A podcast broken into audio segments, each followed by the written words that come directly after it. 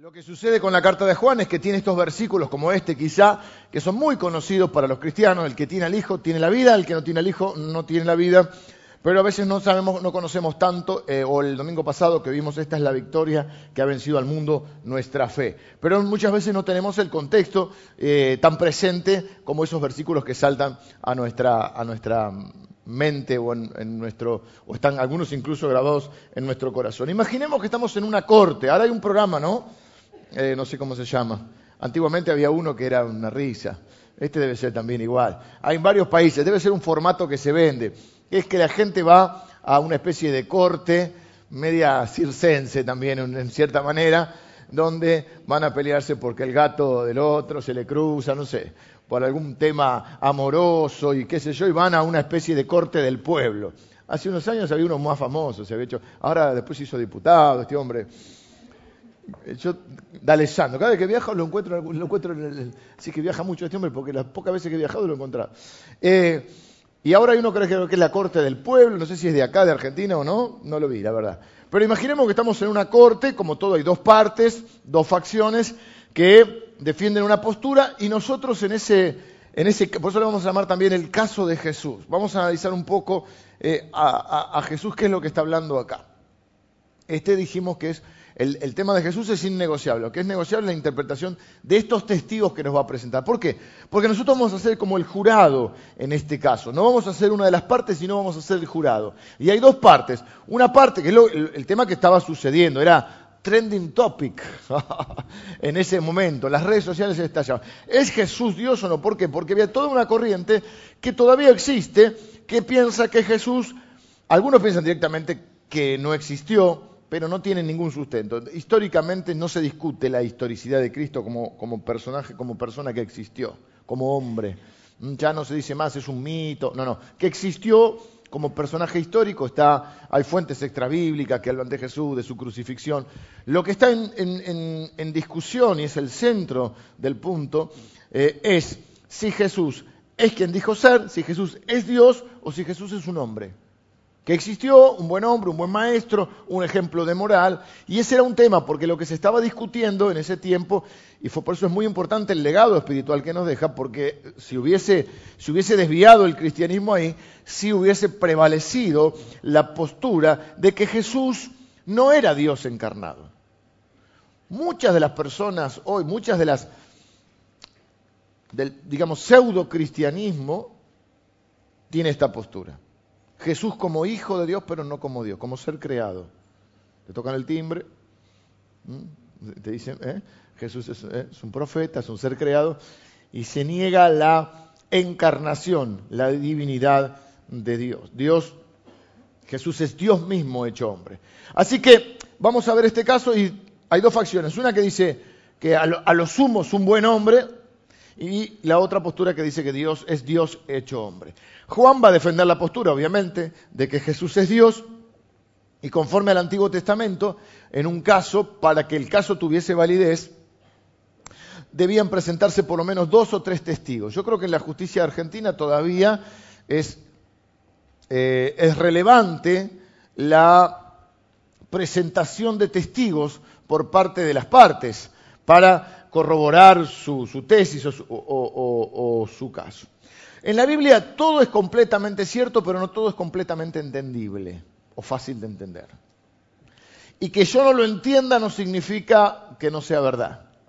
Esto tenemos que tenerlo en claro, porque muchas veces nos vamos a encontrar en la Biblia con que hay cosas que son difíciles de entender o que parecen contradicciones con algún otro eh, párrafo de la Biblia y no debemos pensar que eso ponen menos a la Biblia, sino pensar que nosotros, quizá con humildad, tenemos que acercar a la Biblia y decir, bueno, no entiendo todo, no me es completamente claro, puedo estudiar la Biblia, puedo poner en oración, puedo pedir el auxilio del Espíritu Santo, puedo eh, pedir el auxilio de algunos eh, maestros, y hay cosas que puedo entender y hay cosas que pueden ser mucho más difíciles. El propio Pedro dice en su carta, hay cosas que el hermano Pablo explica o habla, que son difíciles de entender, dice Pedro. Pedro era más simple, si se quiere, y Pablo era mucho más este, teológico y mucho más preparado incluso, eh, a nivel de lo que era la comprensión del Antiguo Testamento. Entonces el propio Pedro dice, hay cosas que dice Pablo que no le entiendo, son difíciles de entender. Y bueno, Pablo escribió medio Nuevo Testamento. Pero que no entendamos algo no significa que la Biblia esté equivocado, significa que nosotros eh, nos puede costar entenderlo. Digo esto porque con lo que vamos a ver ahora, la tesis es esta, somos el jurado, hay dos partes, uno dice Jesús es a lo sumo un buen hombre, el otro dice Jesús es Dios, Juan defiende esta postura y dice va a presentar tres testigos, tres testigos en el cielo, eh, en algo que se llama la, coma juanina, que no vamos a entrar, que es Padre, Hijo, Espíritu Santo, que algunos, bueno, eso y los tres testigos en la tierra. Y dice que esos tres testigos son el Espíritu, que es fácil por ahí de, pues está con mayúscula, así que fácil de interpretar, es el Espíritu Santo, y después dice el agua y la sangre. Y con el agua y la sangre ha habido a lo largo de la historia variadas opiniones. Así que todos concuerdan de quién está hablando, de Jesucristo. Todos concuerdan eh, que se trata de tres testigos, el agua, la sangre y el espíritu. Pero ¿qué quiso decir con el agua y la sangre? Es lo que más eh, ha entrado en, discusión y repito, es uno de los temas abiertos. Si ustedes tienen otra postura, está bien. Yo mañana capaz que tengo otra postura a la que tengo hoy. No, creo que no. Creo que estoy bastante convencido de la postura que voy a mencionar. Pero son temas en los que uno debe abordar. Tenemos los, los que enseñamos la palabra de Dios, tenemos dos, dos formas de, poder abordar la escritura y de, enseñarla. Una es diciendo, eh, bueno, eh, con una postura definitiva o más inflexible. Y otra es abordando algunos temas con humildad y decir, bueno, a nosotros también hay temas que son más difíciles de comprender y hay temas en los cuales podemos eh, enriquecernos con diferentes opiniones. Entonces, ¿qué? Fíjense, versículo Tres son los que dan testimonio en la tierra. El Espíritu, ven que está con mayúscula. Cuando el Espíritu está con mayúscula es el Espíritu Santo. Cuando está con minúscula es el Espíritu del hombre. Eh, tres son los que dan testimonio. El Espíritu, el agua y la sangre. Y estos tres concuerdan. O sea, si los ponemos en habitaciones separadas, los testigos hacen eso. No sé si ustedes verán, a mí me gustan esas series americanas, vieron que lo llevan a una, habitación y diríamos nosotros, lo apretan un poco. Oh, te irás a la cárcel, oh, y, y, lo asustan. Y en la otra habitación tienen el otro testigo, y afuera está el, el, detective mirando por la ventanita que no se ve, ¿viste? A ver si se contradicen, a ver si dice, bueno, acá dice estos tres testigos, si los pusiéramos en lugares separados, concuerdan. ¿Quiénes son? El espíritu, el agua y la sangre. Bueno, vamos a, tratar de entender esto del agua y la sangre. Hay por lo menos cuatro posturas que podríamos ejemplificar más.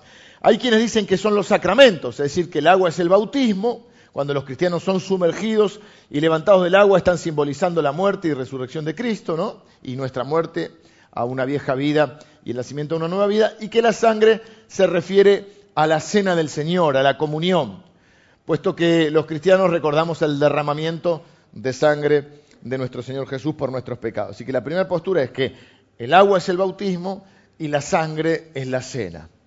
¿Se pueden anotar con esa? Se pueden anotar en esa, en esa postura. La otra interpretación es que se refiere al nacimiento de Jesús. Esta es más, más forzadita a mi gusto. Que cuando uno nace, eh, ¿qué pasa con la, la, mamá, la embarazada? Rompe bolsa y hay agua. Y bueno, y en el parto puede haber sangre. Entonces, refiriéndose a que Jesús nació de una mamá terrenal.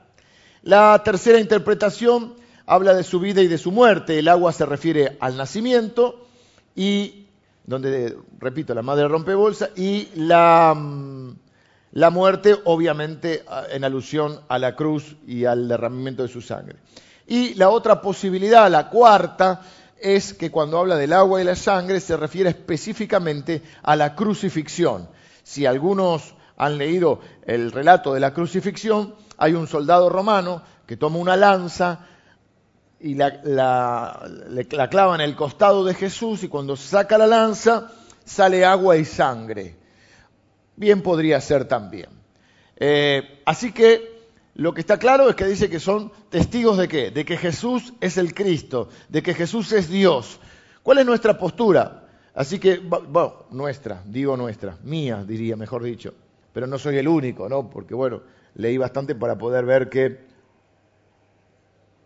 qué me parecía a mí. Yo creo que mm, ninguna de estas es completamente la que más me satisface, sino que la más que más me satisface es la que hemos puesto en el bosquejo y es, ¿quieren saber que es Jesús? Miren su bautismo y miren su crucifixión.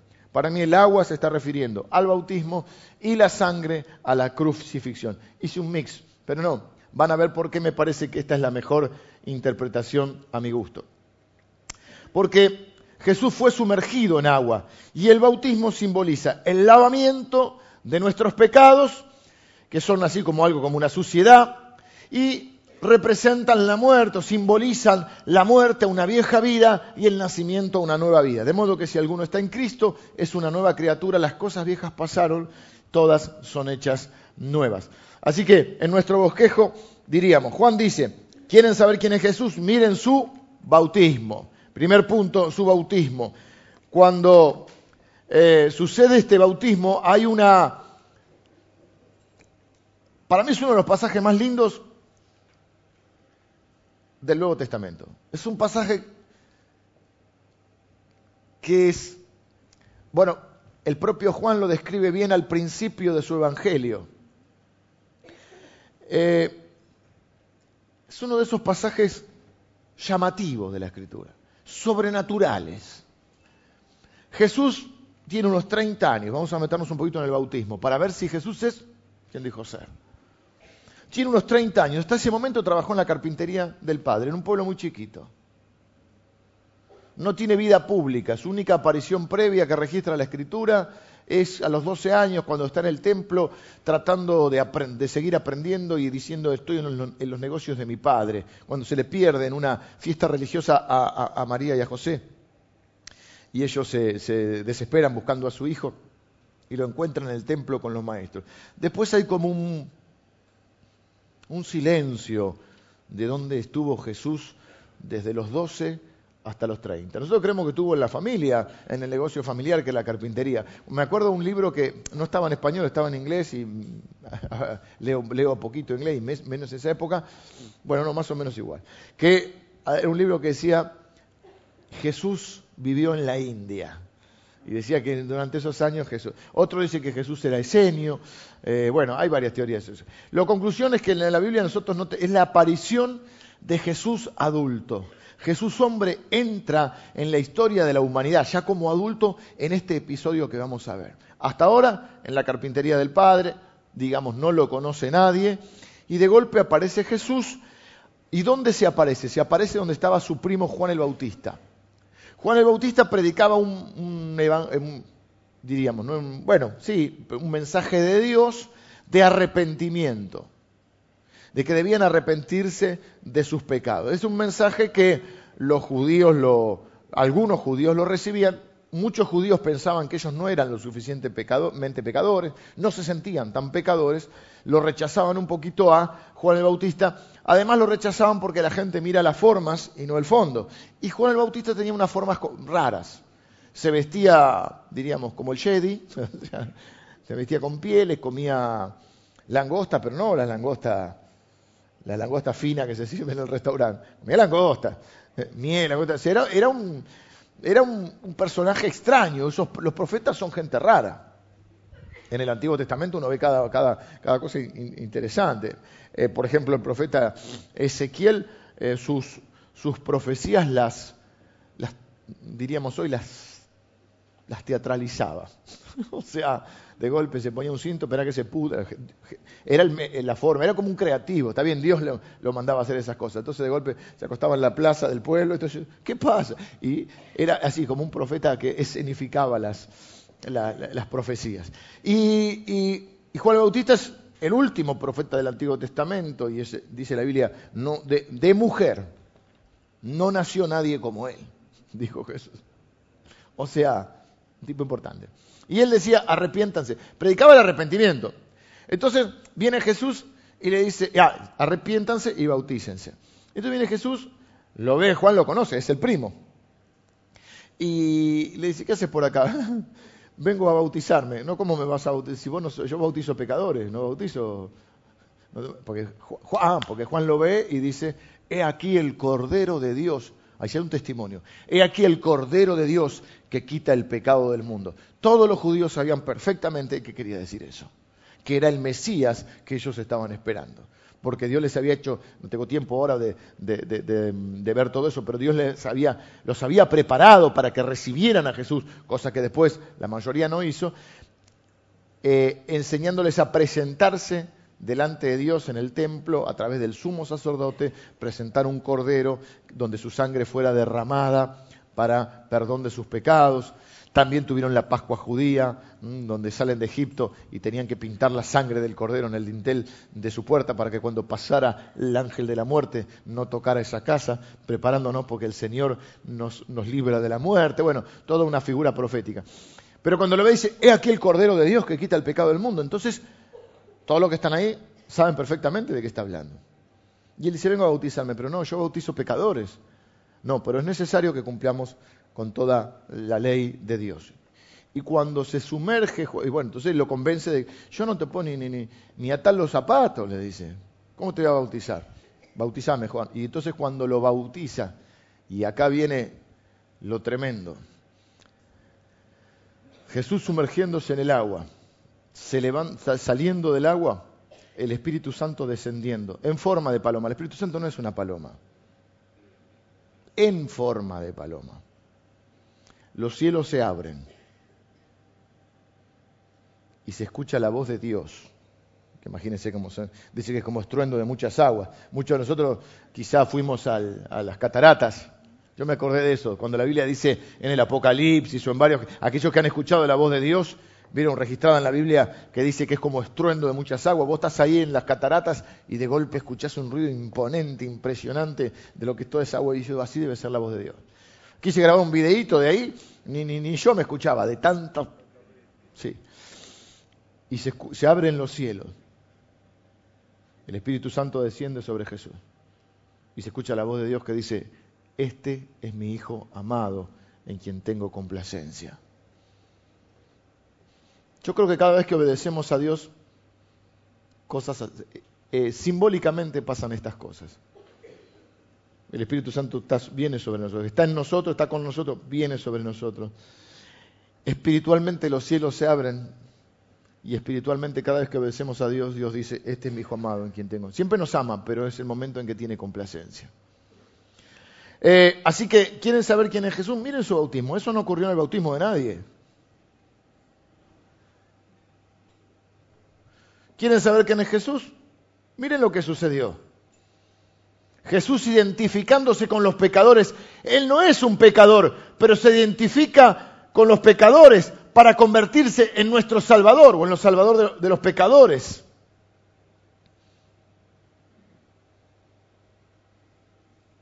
Es Dios diciendo, ¿lo estaban esperando? Es Él. Poniendo el foco ahí. Después va a decir Juan, tengo otro testigo más, por si este no fuera suficiente. Vamos a hablar de la sangre.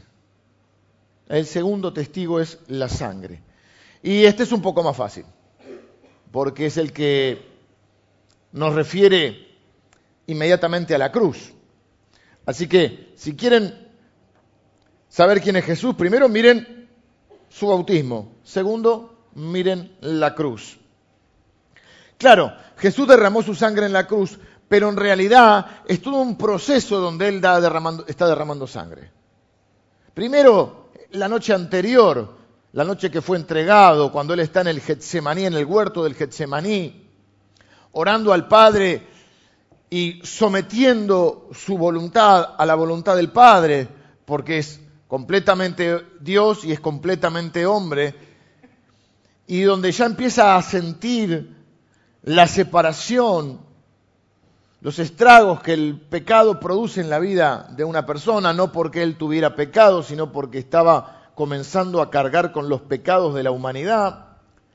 Y dice la Biblia que él comienza a sudar, y ahí hay también todo un tema, gotas de sangre, algunos dicen, ¿cómo gotas de sangre? Eh, hay médicamente una explicación que se dan muy pocas cosas, Decirle que estoy predicando que en un rato voy. Que vaya preparando la comida.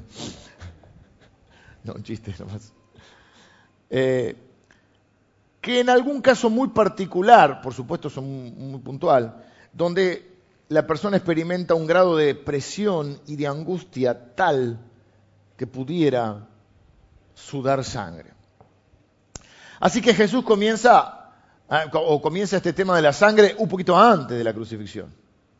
Luego es entregado por Judas, es golpeado, se le pone una corona de espina que le hace sangrar la cabeza, eh, es azotado con un, eh, con un látigo especial que tiene unas puntas con ganchos que arrancan la carne. No es que quiera ser eh, amarillista, pero muchas veces decimos muy rápidamente, Jesús murió en la cruz por mí. No tenemos ni idea de lo que experimentó Jesús. Ni idea. Bueno, sí, porque vimos la de Mel Gibson. Y más o menos fue así.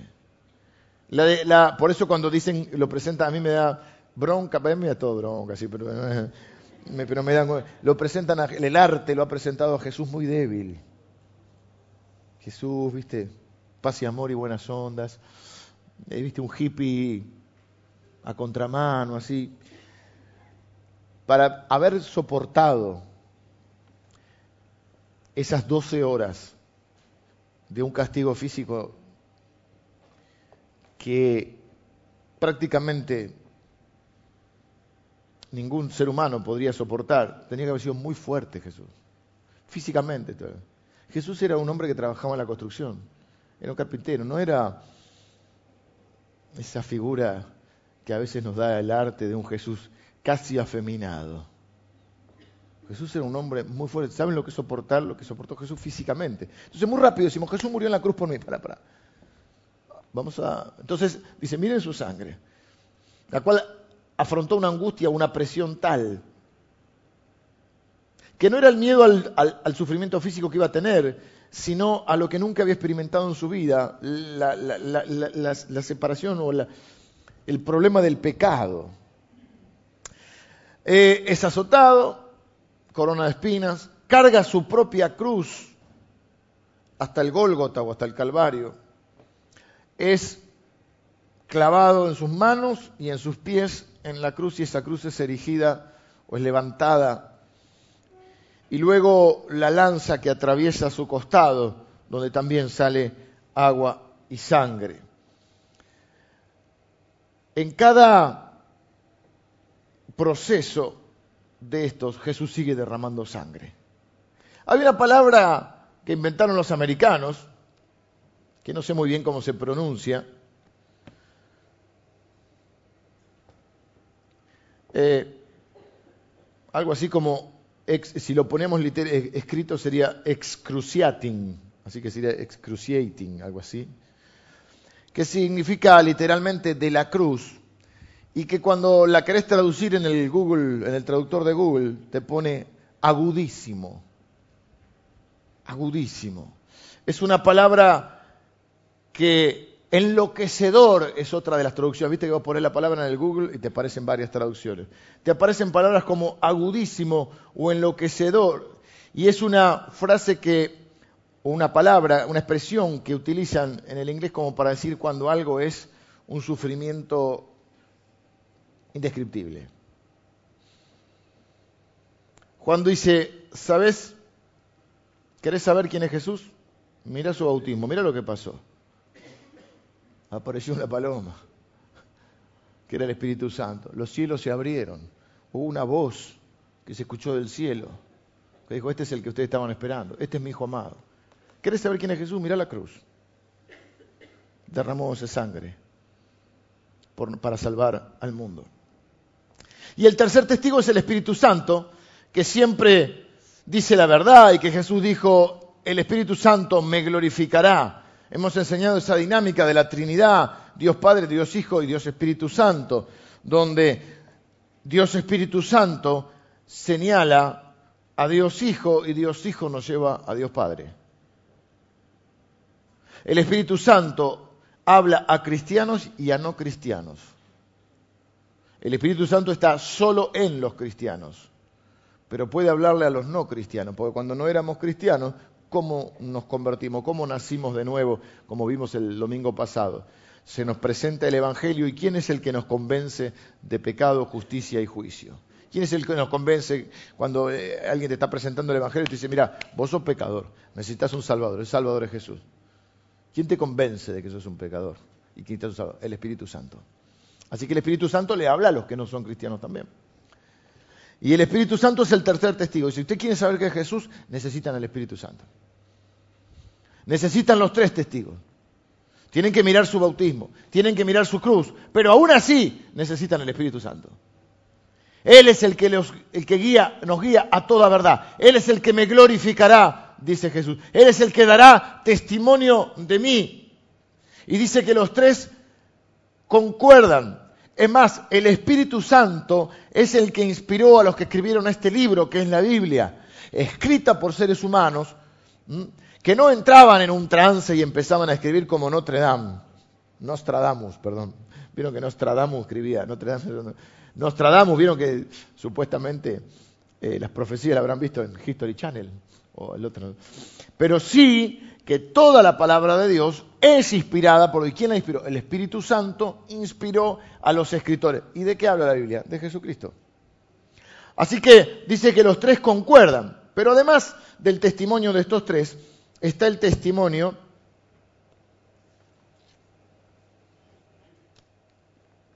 de Dios. Dice, si recibimos el testimonio de los hombres, mayor es el testimonio de Dios, porque este es el testimonio con que Dios ha testificado acerca de su Hijo. El que cree en el Hijo de Dios tiene el testimonio en sí mismo. El que no cree a Dios le ha hecho mentiroso porque no ha creído en el testimonio. Y este es el testimonio que Dios nos ha dado. Y este es el testimonio, perdón, que Dios nos ha dado vida eterna y esta vida está en su Hijo. El que tiene al Hijo tiene la vida. El que no tiene al Hijo no tiene la vida. ¿Cuál es la clave principal de esta especie de juicio o de caso de investigación? Tenemos dos partes. Estamos viendo la parte de Juan presentando su tesis, presentando sus testigos que, afirman que Jesús es Dios, que Jesús es quien dijo ser, porque Jesús dijo que era Dios. Y entonces tenemos como testigos el agua, que es el bautismo, para, no, para me parece que la interpretación más, más adecuada, Pueden no estar de acuerdo, pueden no estar de acuerdo ustedes. El agua, la sangre, el bautismo, la cruz y el Espíritu Santo. Pero si esto fuera poco, y parezco un vendedor de tren, y por si esto fuera poco, hay un testimonio más importante. Después que hablen en este juicio, podrían hablar todos los filósofos, los maestros y los teólogos de la historia, y cada uno hubiera dado su opinión. Si ahora le tocara hablar a Dios Padre, y se pusiera de Dios, ¿qué haría todo el mundo? Silencio. Es como cuando la Biblia dice, a mí me encanta eso, dice, ¿quién entendió la mente de Dios? No es para que alguno de nosotros diga yo, es para que todos digamos nadie. ¿Quién fue su consejero? ¿Quién le dio a él primero para ahora poder reclamarle algo? Entonces, hablan todo, como muchas veces pasa, y si fuera esos juicios de la tele, hablan todo. Juan presenta a los testigos y dice, bueno, y hablan todos, a lo largo de la historia han hablado teólogos, maestros, han creado religión y todo, y de golpe dice, va a hablar Dios. Y él tiene la última palabra. ¿Y cuándo la expresó? Volvemos al bautismo. ¿Qué es lo que dijo Jesús? Este es mi hijo. ¿Qué es lo que dijo Dios? Este es mi hijo amado. En él tengo complacencia. Hay otro momento que están los discípulos eh, en la transfiguración, en el monte de la transfiguración, donde Jesús también está en una experiencia eh, sobrenatural y están algunos de sus discípulos. Y Pedro dice, ¿por qué no nos quedamos acá? Estamos tan bien acá en la presencia de Dios, vamos a adorar, nos quedamos. Eso es una tentación que tenemos los cristianos, ¿no? Nos sentimos tan bien, adoramos al Señor. Entonces, quedémonos acá en el monte. Y nos colgamos en la adoración y el mundo, y el mundo que se arregle. El Señor salvará lo que tiene que salvar. Nosotros vamos a disfrutar de la presencia de Dios. Total, nosotros nos vamos, nos vamos al cielo. En la nave evangelista se van los más viejitos. Hay otros más modernos que se fueron en el jet del Evangelio. Nosotros nos vamos. Quedémonos acá. Y hacemos una iglesia cerradita, donde todos nos conocemos y nos sentimos bien, y hacemos programas para atendernos a nosotros mismos, y contratamos uno o más pastores para que nos atiendan a nosotros, y nos cuiden, y nos visiten, y nos mimen. ¿Qué necesitamos eso? Estoy exagerando. Entonces, es lo que dijo Pedro, hagamos una enramadita acá, una para vos, una, para Elías, ahí estaban ahí en la transfiguración. Y Pedro tenía eso, ¿no? Que decía lo que sentía. Y a veces le erraba, como nosotros. Entonces, como que el Señor, Dios Padre, hace, Shh, no lo oigan a Pedro, oíganme a mí. Y dice, y oíganlo a él. Dice, este es mi hijo amado, a él oíd. O sea, no lo oigan a Pedro. No se queden encerraditos, porque esa no es la idea de nosotros. Tenemos momentos de la presencia de Dios, tenemos momentos de disfrutar la adoración, tenemos momentos de disfrutar la hermandad, pero después tenemos que salir de ahí del, de las alturas e ir a anunciar a Jesucristo. Así que, ¿cuál es el testimonio de Dios? Este es mi hijo. En él tengo complacencia. Este es mi hijo. A él oíd. Y dice, el que le cree a Dios tiene la vida. ¿Qué es lo que tiene? La vida eterna. Y el que no le cree a Dios le hace mentiroso. Por lo tanto, no tiene vida eterna.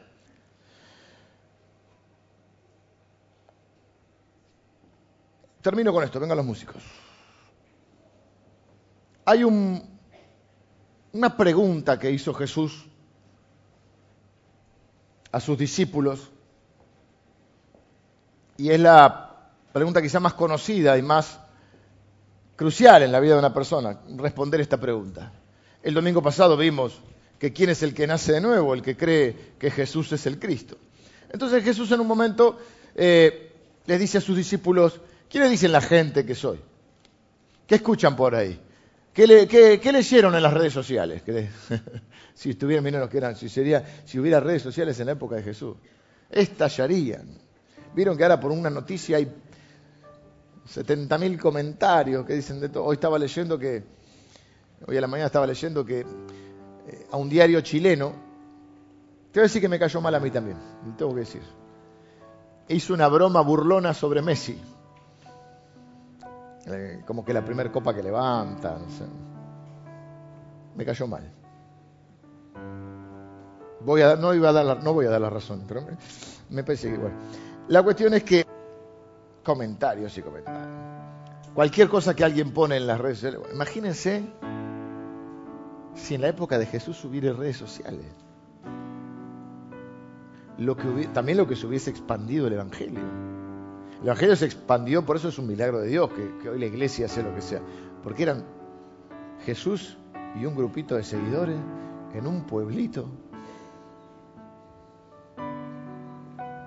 O de un pueblito sale Jesús.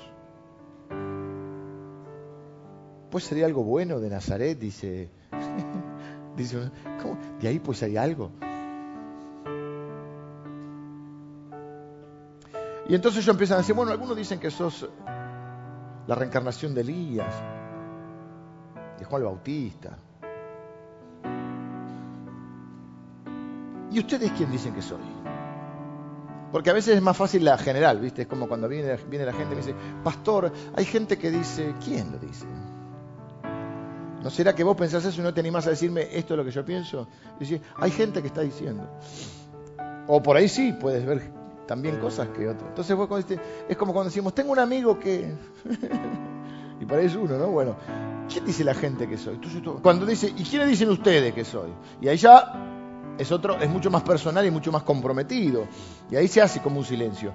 Y ahí Pedro, que muchas veces le erraba, esta vez estaba acertado, porque esta vez estaba dirigido por el Espíritu Santo, como nos pasa a nosotros. Y dice, tú eres el Cristo. Ven un título, no un nombre. Tú eres el Cristo, el Mesías, el ungido, el enviado, el Hijo del Dios viviente. Y, Dios y Jesús le dice, bienaventurado. Porque esto no te lo reveló carne ni sangre, sino mi Padre que está en los cielos. ¿Ven? Jesús dice que es Dios. Jesús no es un buen hombre que de seguidores una vez que murió lo entronizaron o lo endiosaron.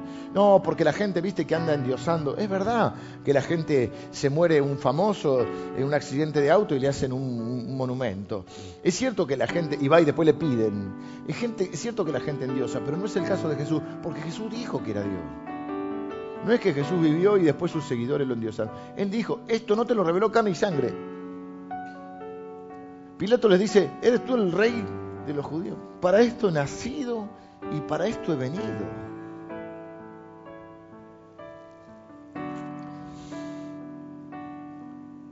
Entonces, el testimonio es el, tuyo. ¿Cuál es tu testimonio de Jesús? Porque el que le cree a Dios y cree en estos testigos, tiene vida eterna. Y a veces, termino, a veces el tema de la vida eterna lo reducimos a la vida después de la muerte. Porque mucha gente no se engancha con Jesús porque justamente cree que es algo muy lejano. Sobre todo, bueno, cuando somos más jóvenes, que la muerte nos parece muy lejana. Como que es algo que va a suceder después de la muerte. La mayoría de las culturas creen en el cielo, pero muchas no creen en Jesús. Y el punto está en que no hay cielo sin Jesús. Es prácticamente hablar de lo mismo. Pero no es solo que cuando creemos en Jesús, cuando ponemos nuestra fe en Jesús, cuando aceptamos las verdades de Dios, de la persona de Jesús y de la obra de Jesús, no solo es que, bueno, ya está, ahora el día que me muera voy al cielo, sino que en ese momento, y esto explicamos el domingo pasado con el nuevo nacimiento, no es solo que yo estoy seguro de que me voy al cielo, es que de alguna manera el cielo viene a mí ahora porque es Dios viniendo a mi vida ahora y transformándola desde ahora. Por eso dice, el que tiene al Hijo tiene la vida. Es decir, no hay una vida completa acá en la tierra sin Cristo. Casi que no es vida.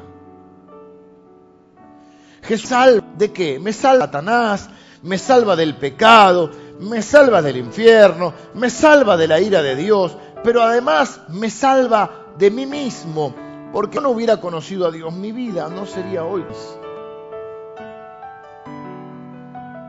¿Y cuántos de ustedes podrían testificar lo mismo? ¿Cuántos saben que su vida sería diferente si no hubieran conocido a Dios?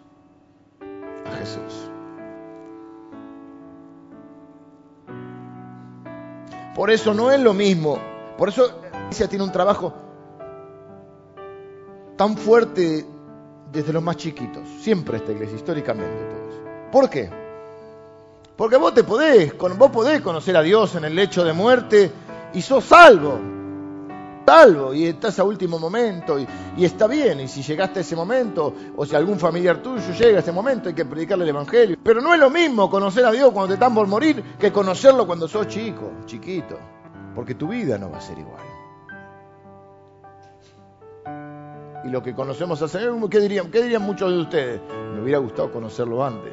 Porque de otra de las cosas, porque la vida eterna la empezás a disfrutar desde el momento en que conoces a Jesús. Porque es eterna, pero es otra vida a partir de ahora. Por eso hay que mirar el bautismo. Porque es la muerte a la vieja vida y el nacimiento a una nueva vida. Nosotros no tratamos de hacer que las personas sean un mejor. Nosotros tratamos de ver cómo Dios hace personas nuevas. Y no solo las preparamos, yo digo, que una de nuestras tareas enseñando la palabra de Dios es preparar a la gente para la muerte. Suena, suena duro, pero es así. Parte de mi tarea, yo lo tengo claro, por eso predico el Evangelio eh, de salvación. Tengo pasado la noche, porque cada reunión tiene su, si bien la enseñanza central es la misma a lo largo de las tres reuniones. Cada reunión tiene su particularidad y Dios obra como quiere, de acuerdo también a las necesidades y a los ve en el, en el, en el momento.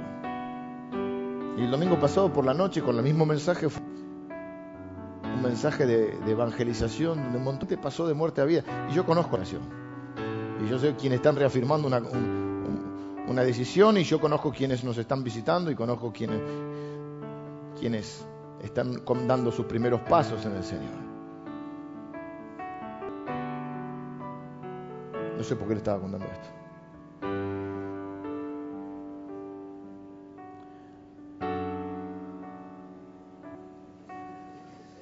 No tomé la pastilla. La vida eterna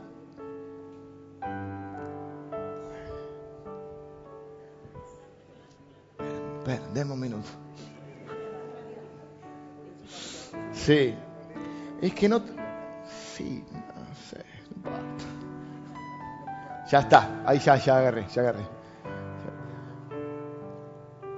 Yo entendí en un momento determinado, por lo menos en mi persona y en lo que Dios quiere de mí, que yo pueda aportar al reino de Dios, que yo estoy preparando a la gente para la muerte, aunque suena, porque es un tema de lo que nadie quiere hablar. Es lo único seguro en nuestra vida, desde el día que nacemos. Desde el día en que nacemos es como dice que, que tener la, famosa espada de Damocles que se dice, desde el día que nacemos nos vivimos preocupando por un montón de cosas y muchas de ellas nunca van a suceder. Yo recuerdo leer una frase de Borges que decía, me hice muchos problemas en mi vida, o tuve muchos problemas en mi vida. La mayoría de ellos nunca existieron. Porque nos hacemos problemas que, que por ahí pueden existir, pero no nos queremos hablar de lo que sí va a existir. Y es que todos los seres humanos, salvo dos personas en la historia del mundo, Enoch y Elías, el resto se muere. De hecho, como se dice, el resto de los mortales. Pero nunca fuéramos a morir. Preocupado por el, gas, la luz, esto, el otro, la diaria, que es importante, porque Dios también se ocupó de las necesidades de la gente hoy. Así que gran parte de mi tarea es preparar a la gente para la muerte. Y no solo para la muerte, porque después de la muerte van a estar delante de Dios prepararlos para ese momento. Así que no digas que no te avisé. Es más, ah, yo tengo una enseñanza que dice, ¿qué cosas te va a preguntar Dios cuando estés delante de Él? Ah, ya la quieren escuchar, pero... Y yo digo que es como un examen, ¿viste? En la universidad, bueno, en la, secundaria también, cuando hacían tema 1, tema 2, y cuando ibas a... Cuando la prueba la profesora tenía varios cursos, vos ibas a lo del otro curso, cheque ¿Y cuánto has dado en la universidad por tener las preguntas antes del examen? ¿Y qué decía la, la profesora? No pregunten el año pasado porque es distinto. Había unos que eran siempre el mismo. Pasaban los años y tenían el mismo examen. Y uno ya sabía.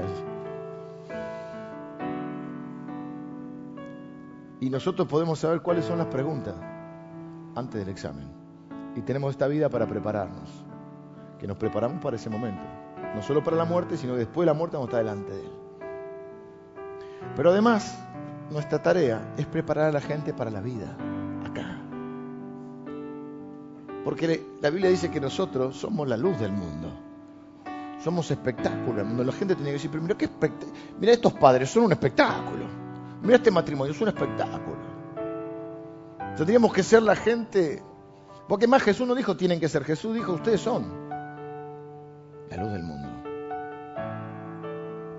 Y por falta de conocimiento de la palabra de Dios, a veces los cristianos no estamos a la altura de, ese, de esa comisión que Dios nos dio. Y entonces durante mucho tiempo, bueno, bueno, no importa acá cómo vivamos, vivimos más o menos total, después de eterna. Sí, sí, pero la vida eterna comienza acá en la tierra. Y Dios quiere transformarte ahora. No es solamente que vos te vas al cielo, es que cuando vos pones tu fe en Jesús, el cielo viene a vos. ¿Y cómo viene? En la persona, la presencia y el poder del Espíritu Santo. Hay un último testigo de todo esto que fue Juan. El mismo Juan que estuvo en todos los momentos. Juan es el que está en todos los momentos. Y el ministerio de Jesús. Juan está en el monte de la transfiguración, que hay solamente tres discípulos. Está en el Getsemaní, está cuando resucita, cuando Jesús resucita a la hija de Jairo, una, chiquita que está muerta. Cuando hace salir a todos queda él. Lo ve andar sobre el mar. lo ve alimentar a las multitudes, lo ve sanar a los enfermos, lo ve resucitar muertos. Juan está en todo. Y Juan es el único de sus seguidores, el único de, sus, eh, de los apóstoles que está a los pies de la cruz. Cuando todos se borraron, Juan estaba ahí. ¿Qué confianza tenés que tenerle a alguien para en el momento de tu muerte decirle, mira, esta es mi mamá, te la encargo, cuídala? Parece que es alguien confiable, ¿no? ¿Y de qué habla Juan todo, en todos sus, sus escritos? Juan escribe un evangelio, una biografía de Jesús, escribe tres cartas y escribe la... Te digo algo más. Jesús asciende a los cielos. Juan sigue su ministerio en la tierra. Sigue predicando el Evangelio. Si no predique más, sigue predicando. Fuentes extrabíblicas de la historia nos dice que lo tiran en una olla, no sé si de aceite o de agua hirviendo. No muere, milagrosamente zafa, lo tiran. O sea, es hervido y no lo pudieron matar. Lo destierran a una isla de Patmos, a la isla de Patmos, donde escribe el Apocalipsis. Ahí tiene como unos 100 años. Pensó que a Jesús, pienso yo que pensó que a Jesús no lo iba a ver más hasta que llegara al cielo. ¿Qué hace Jesús? Lo va a visitar. Jesús lo va a visitar. Todavía tenemos cosas que hablar. Y está un rato con él. Y se le presenta glorificado. Primero Juan no lo reconoce. De tan majestuoso que es Jesús a través de él nos da a conocer cómo es Jesús hoy. Ya no es más el que está limitado a un cuerpo humano, es el sirviente, es el que está y lo ve sentado a la diestra de Dios, ve todo el Apocalipsis, pero se le viene a él, lo viene a hablar. Vamos a hablar de qué, vamos a hablar de la iglesia. Y entonces Juan es ese guardián de la doctrina de la iglesia. Es el último testigo para presentarte en este caso. ¿A quién más le vas a creer? Buda, a Saibaba, a Tusam, pobre Tusam. Vamos a creer. La Biblia dice que tenemos de testigos el agua, el bautismo, la crucifixión, el Espíritu Santo, que es el que te está convenciendo de alguna corazón, Dios mismo, que ya sería palabra mayor, y por último Juan es el que escribe y es el que presenta el caso. Ahora es uno el que tiene que dar ese testimonio, es uno el que tiene que decidir qué respuesta va a dar. Vamos a hablar y termino con esto. Señor, gracias por tu palabra, porque tu palabra afirma nuestro corazón, Señor. Gracias por tu Hijo Jesús, que no conoció pecado, pero se identificó con nosotros, los pecadores, para salvarnos de Satanás, de la muerte, del sufrimiento eterno, para no tener que haber vivido nosotros o experimentado tu ira. Y gracias también porque Jesús nos salva de nosotros mismos. ¿Dónde estaría nuestra vida hoy sin Jesús, Señor?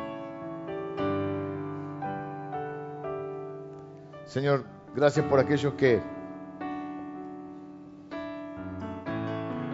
que alcanzaron la gracia y la salvación en el último en los últimos momentos de su vida, pero gracias Señor por aquellos que pudimos conocerte mucho antes y pudimos comenzar a disfrutar de la vida eterna aquí en la tierra pudimos ser transformados o estamos siendo transformados y nuestra vida está cambiando. Gracias porque ese cielo vino a nosotros. en la persona del Espíritu Santo. Quiero subir a alguien en este lugar.